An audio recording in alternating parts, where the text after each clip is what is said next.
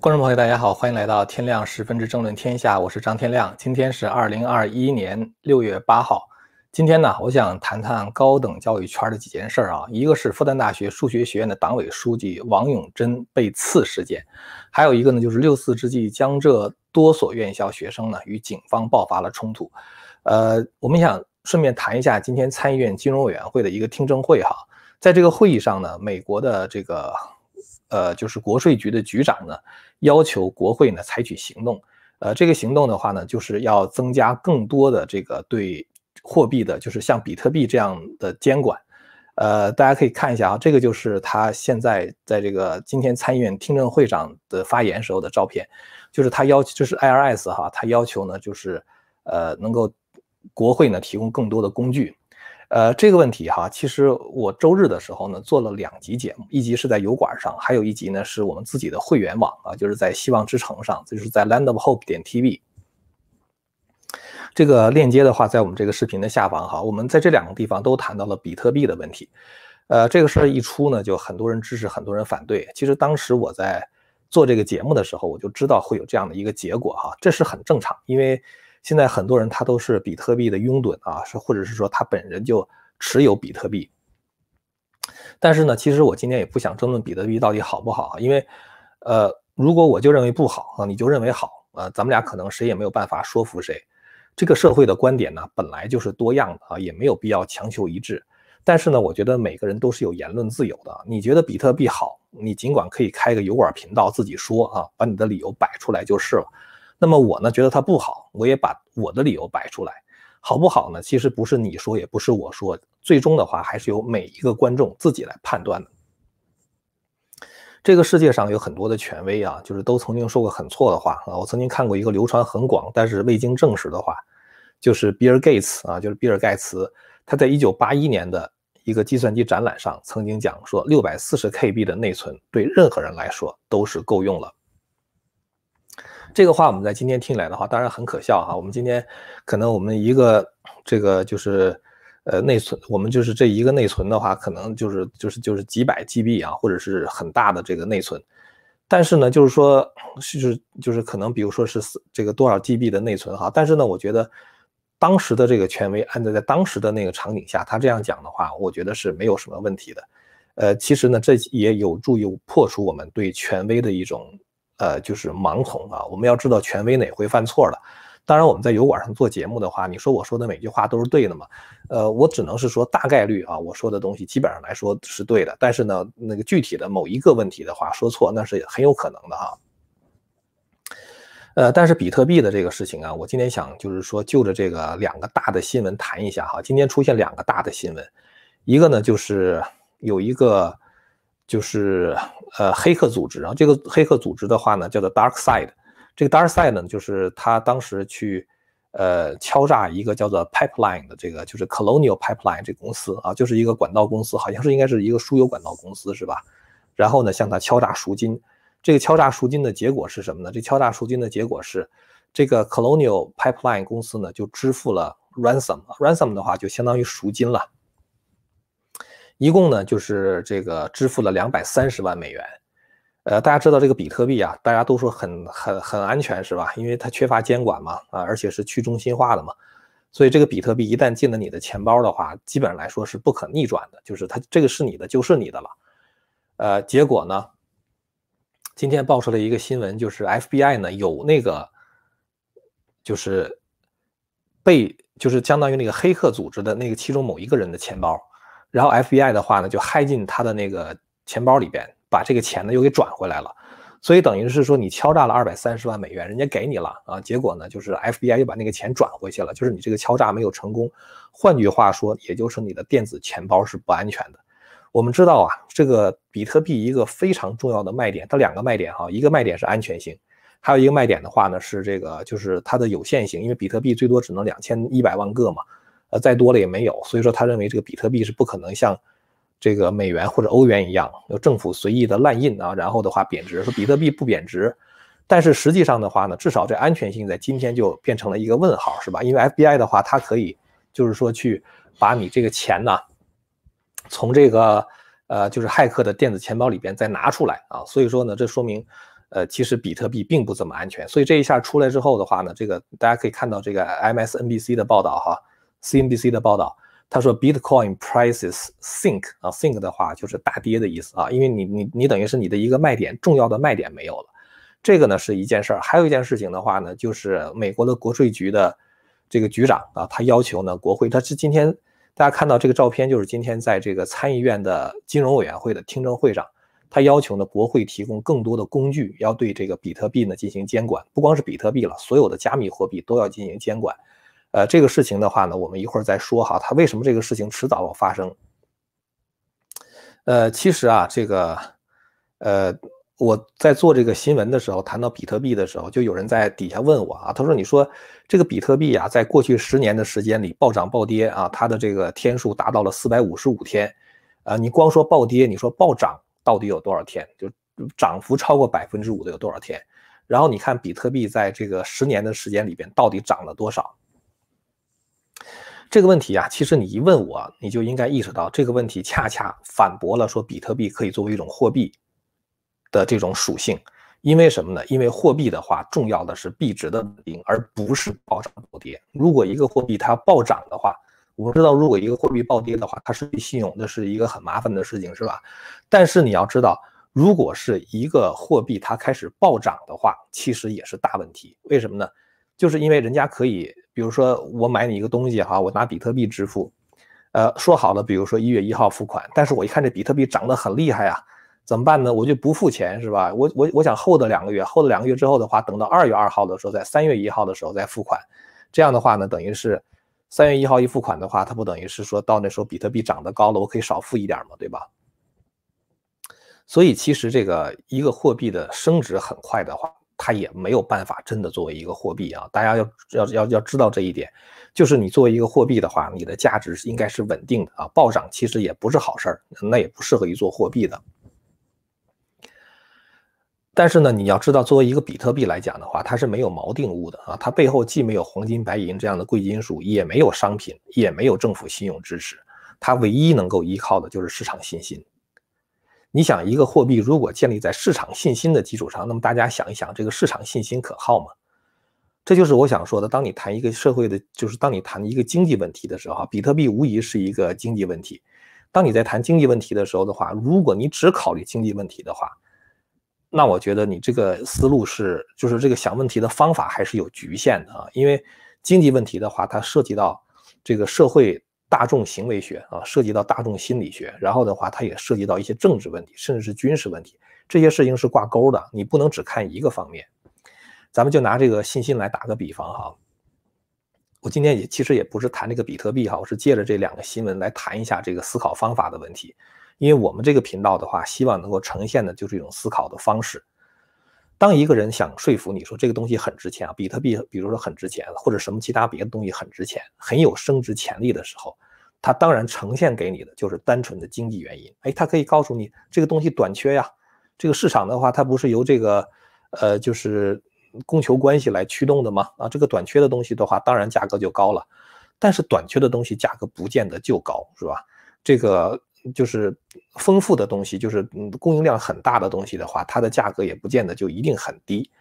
呃，给大家举一个例子哈，比如说在荷兰啊，在大家知道这个人类历史上第一次出现投机行为，而且造成了严重的经济泡沫。大家知道，就是十七世纪三十年代的荷兰郁金香事件。当时荷兰郁金香这个泡沫它是怎么来的呢？就是。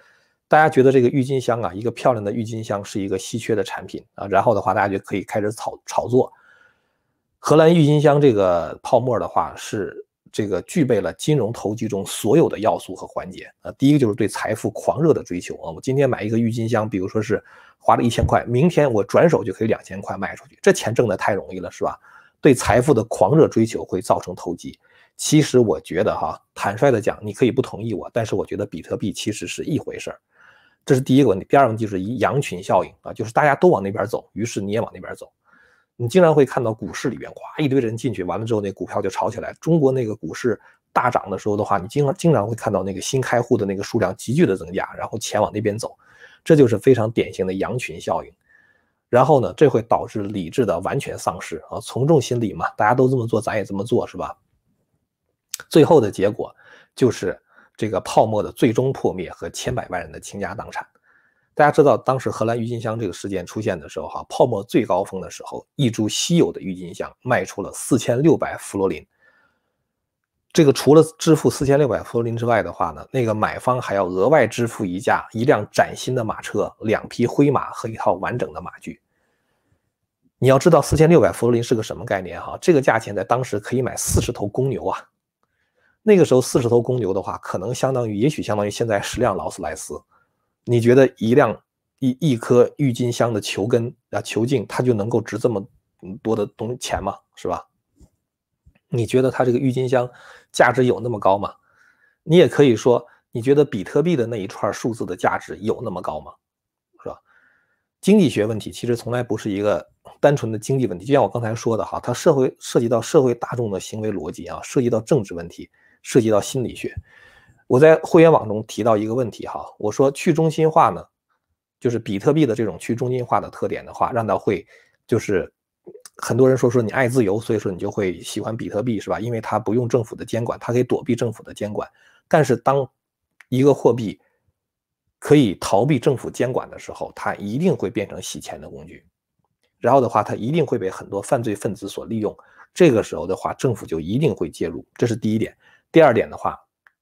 就是如果大家使用比特币做交易，绕过了美国政府啊，绕过了就是欧洲政府、各国的政府等等，那么它就会危及到这些央行的地位，它也会危及到美元的国际地位。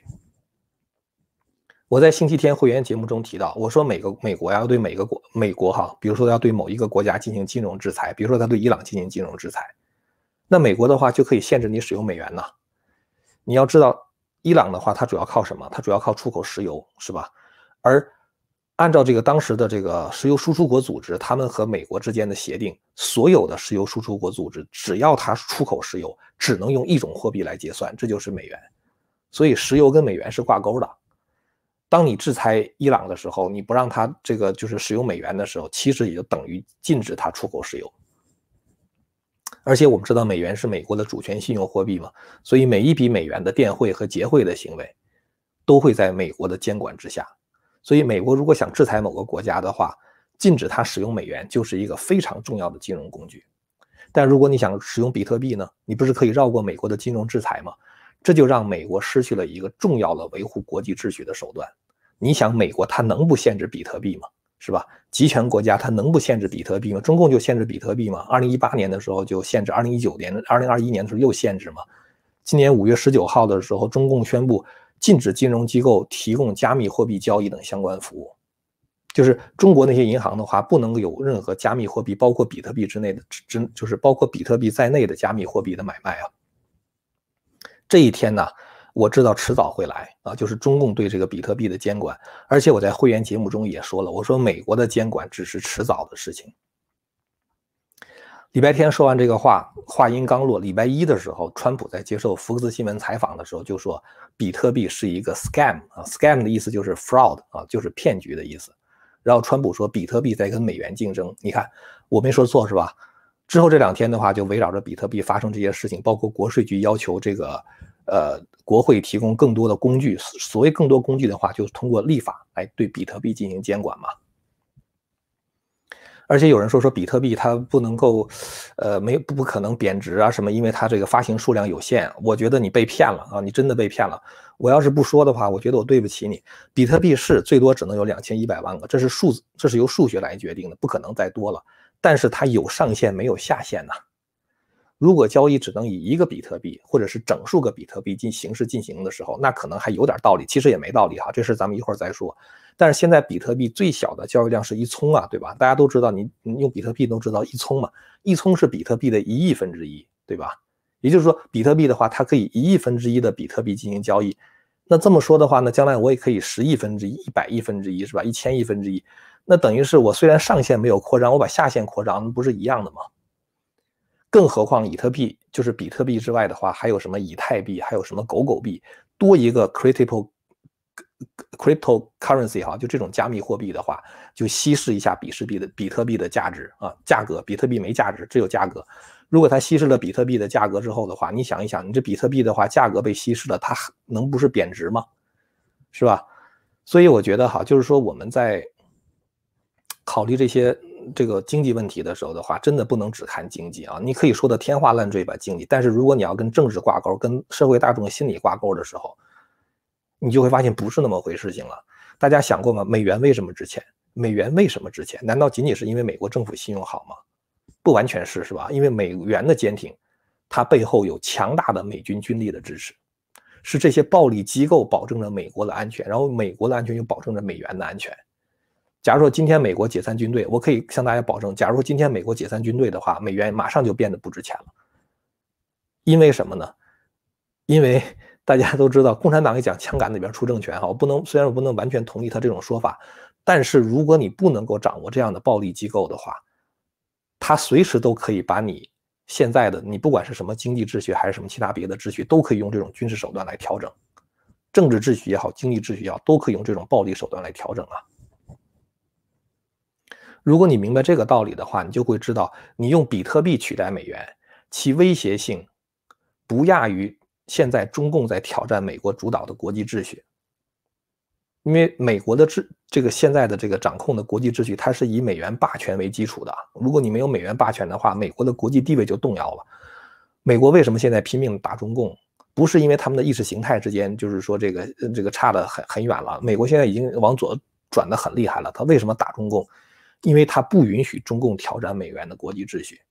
但是如果比特币真的广泛使用的话，比特币对于美国秩序的动摇，对于美元霸权的动摇，绝不亚亚于中共对美元的这种对美国的这种挑战。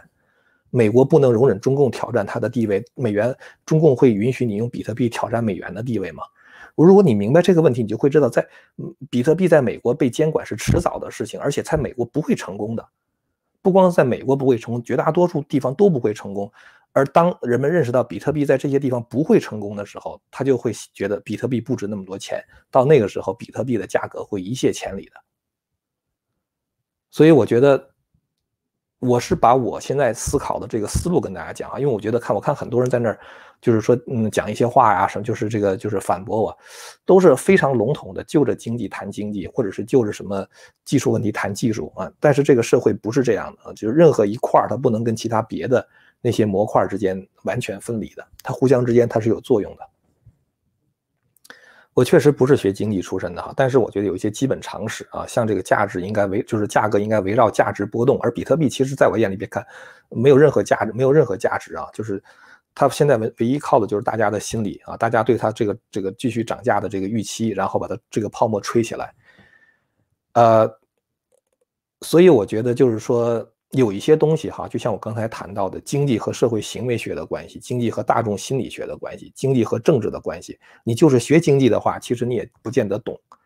所以我觉得，就是说我今天谈比特币的话呢，是谈一些经济常识和思考经济问题不同的角度。我很佩服一个人叫哈耶克，大家可能都知道哈，这个奥地利经济学派的一个代表人物。哈耶克他之所以是一个伟大的经济学家啊。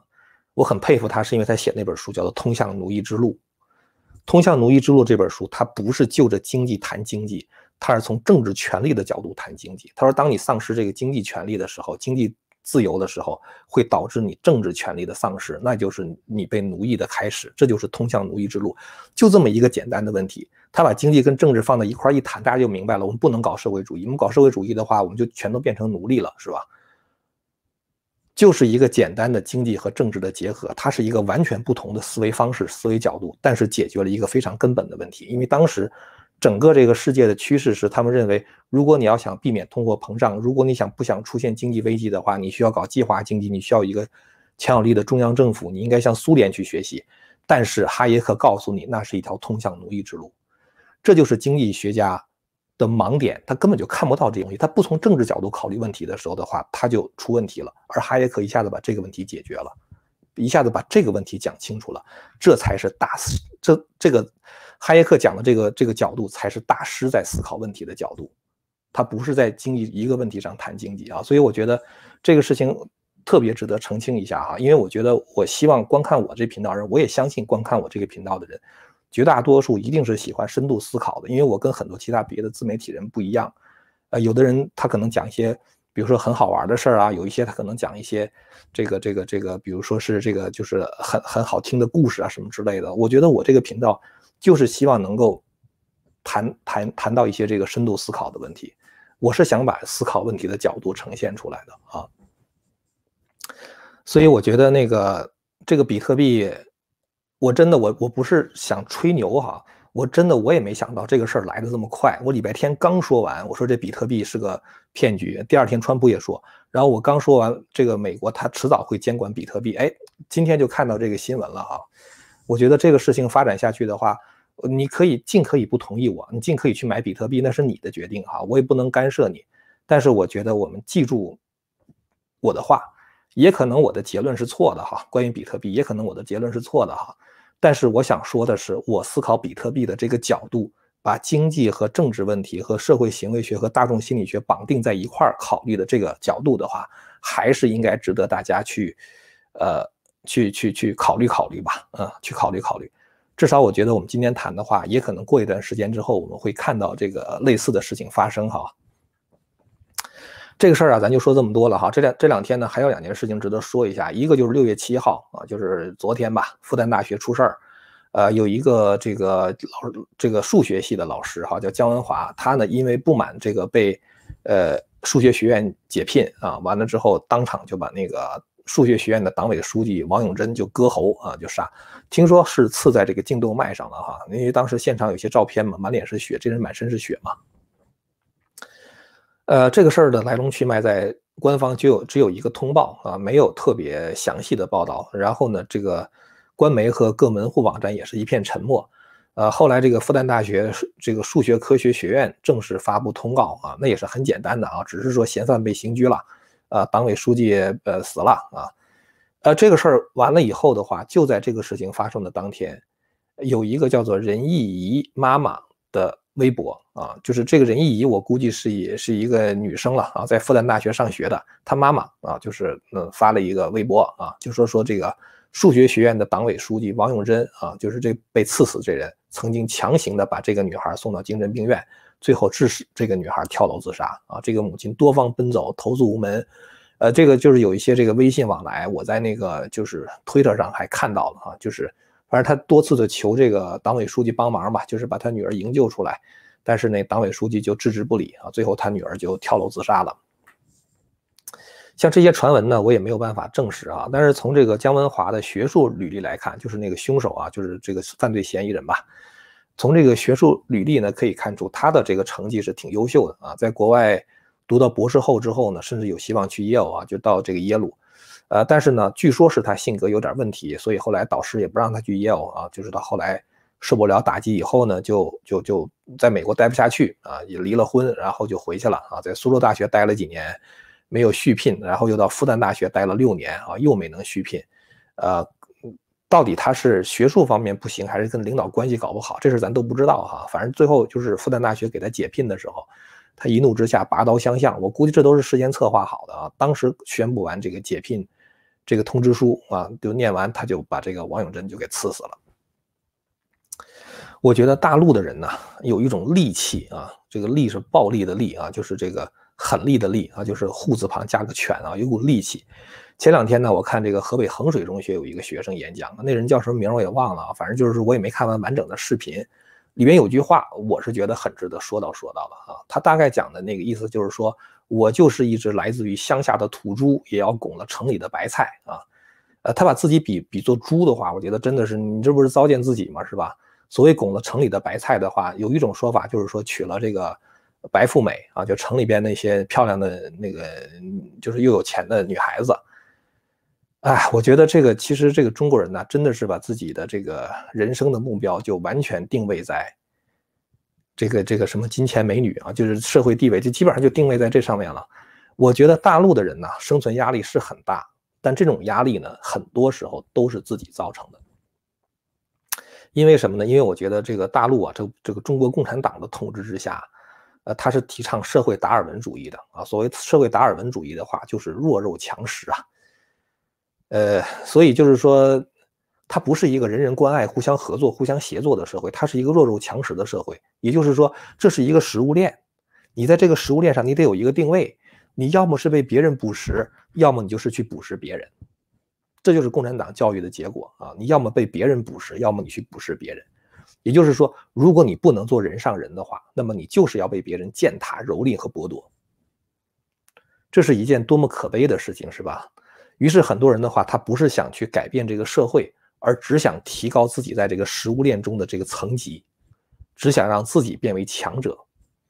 但是你要知道，如果你不能爬到金字塔的塔尖的话，你就永远都不会觉得自己是成功的。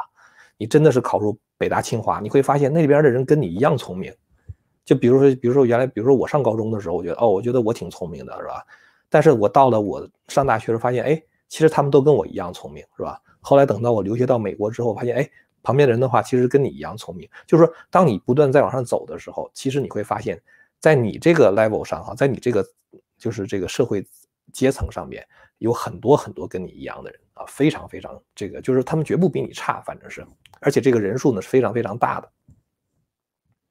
那照这个人这种说法的话，那你永远都不可能成功啊，因为你永远不可能成为这个站在金字塔尖的那个人呢，是吧？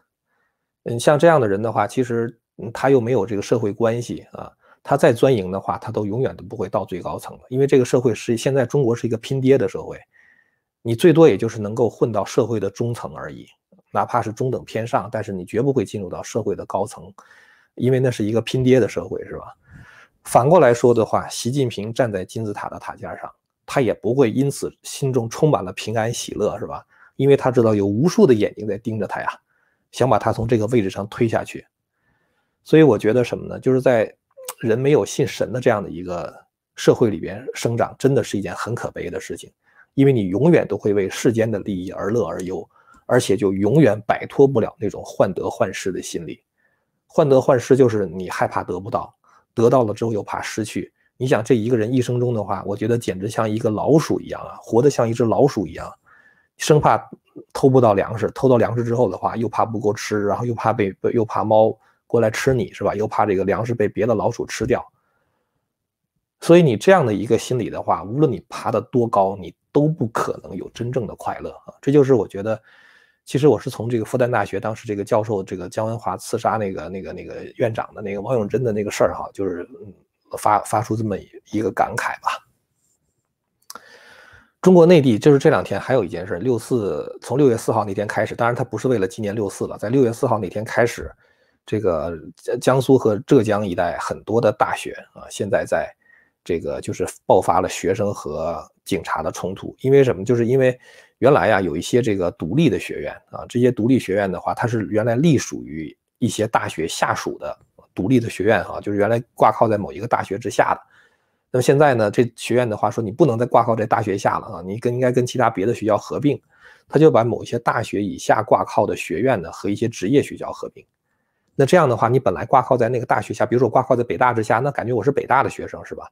但是现在把你独立出来啊，跟一些比如说职业学校合并成职业技术大学，那么这种本科的含金量呢就比普通本科低了啊，所以就引起了这个独立学院的学生及家长的反对啊。呃，那么后来呢，就是跟警察之间爆发冲突啊，甚至可能扣押了就是学院的一些什么领导人之类的啊。当然，这个后来江苏省教育厅和浙江省浙江省教育厅的话，就是发布公告说，现在停止独立学院和职业院校合并啊，转设为职业技术大学的工作啊，意思就是说你还能够保持原来的那个普通本科的地位。这件事情啊，其实跟高校扩招是有关系的啊。就是我对高校扩招这个事儿一直是觉得有问题啊。其实在美国也是这样啊，不光说中国，美国也是这样。过去啊，在美国也好，在欧洲也好，高等教育其实是一种精英教育。因此的话，你能够从大学里边毕业的话，你这个文凭就很值钱。现在学位就贬值了。啊，高等教育跟中等教育一样，变成普及教育了，变成全民教育了。甚至大家知道那个参议员这个 Bernie Sanders 不是建议说大学教育应该免费吗？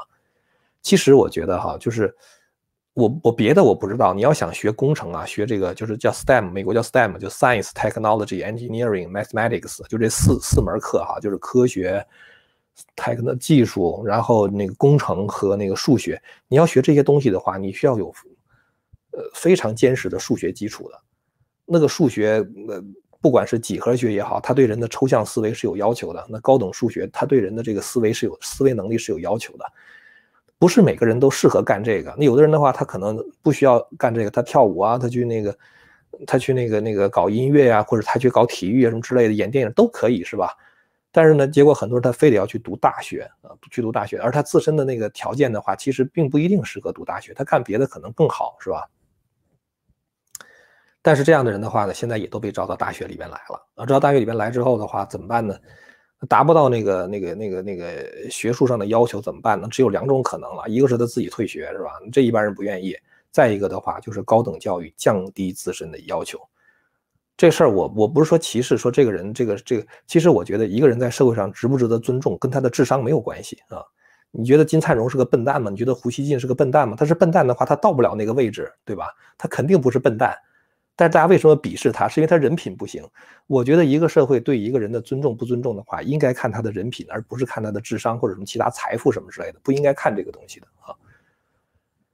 所以呢，就是说高等教育呢，就是降低自身的要求啊，恨不得全全民普发这个这个一人一人一本这个大学本科文凭。这种趋势的话，在美国现在也很明显啊。所以我觉得。其实这是一种对于这个高等教育的价值的稀释啊，或者是一种就是学位的贬值，呃，这个事儿其实我觉得，嗯，我我是我是不喜欢，我觉得不应该是这样这样的哈。最后这两件事儿啊，咱们谈的稍微匆忙了一点哈，这时间关系，因为咱三十多分钟了都，以后有机会呢，这些没有时效性的又深入思考的事情，我们还是放到会员网上去谈。呃，我们在这个希望之城的会员网，除了会员专享的时事评论，我争取每个礼拜至少做一次啊，深度的这个时事评论，呃，或者谈一些敏感问题吧。然后呢，这个还有就是中华文明史系列哈，相当于一门大学的课程。呃，今天的节目呢就到这儿了。如果大家支持我们的理念，或者是这个，呃，就认认同我们的看，认同我们对这个这个世界的看法，或者你喜欢我的这种思维方式的话呢，请大家订阅和传播这个频道。我们下次节目再见。千古文明汇成巨著，百家大义娓娓道来。希望之声精品网、希望之城隆重推出张天亮教授第二部大型讲史系列《中华文明史》，为您重现中国历史上最璀璨的文明之珠，让您在轻松的观赏中汲取古老的智慧和对当代的启迪。今天就登录 landofhope 点 tv，land of hope 点 tv。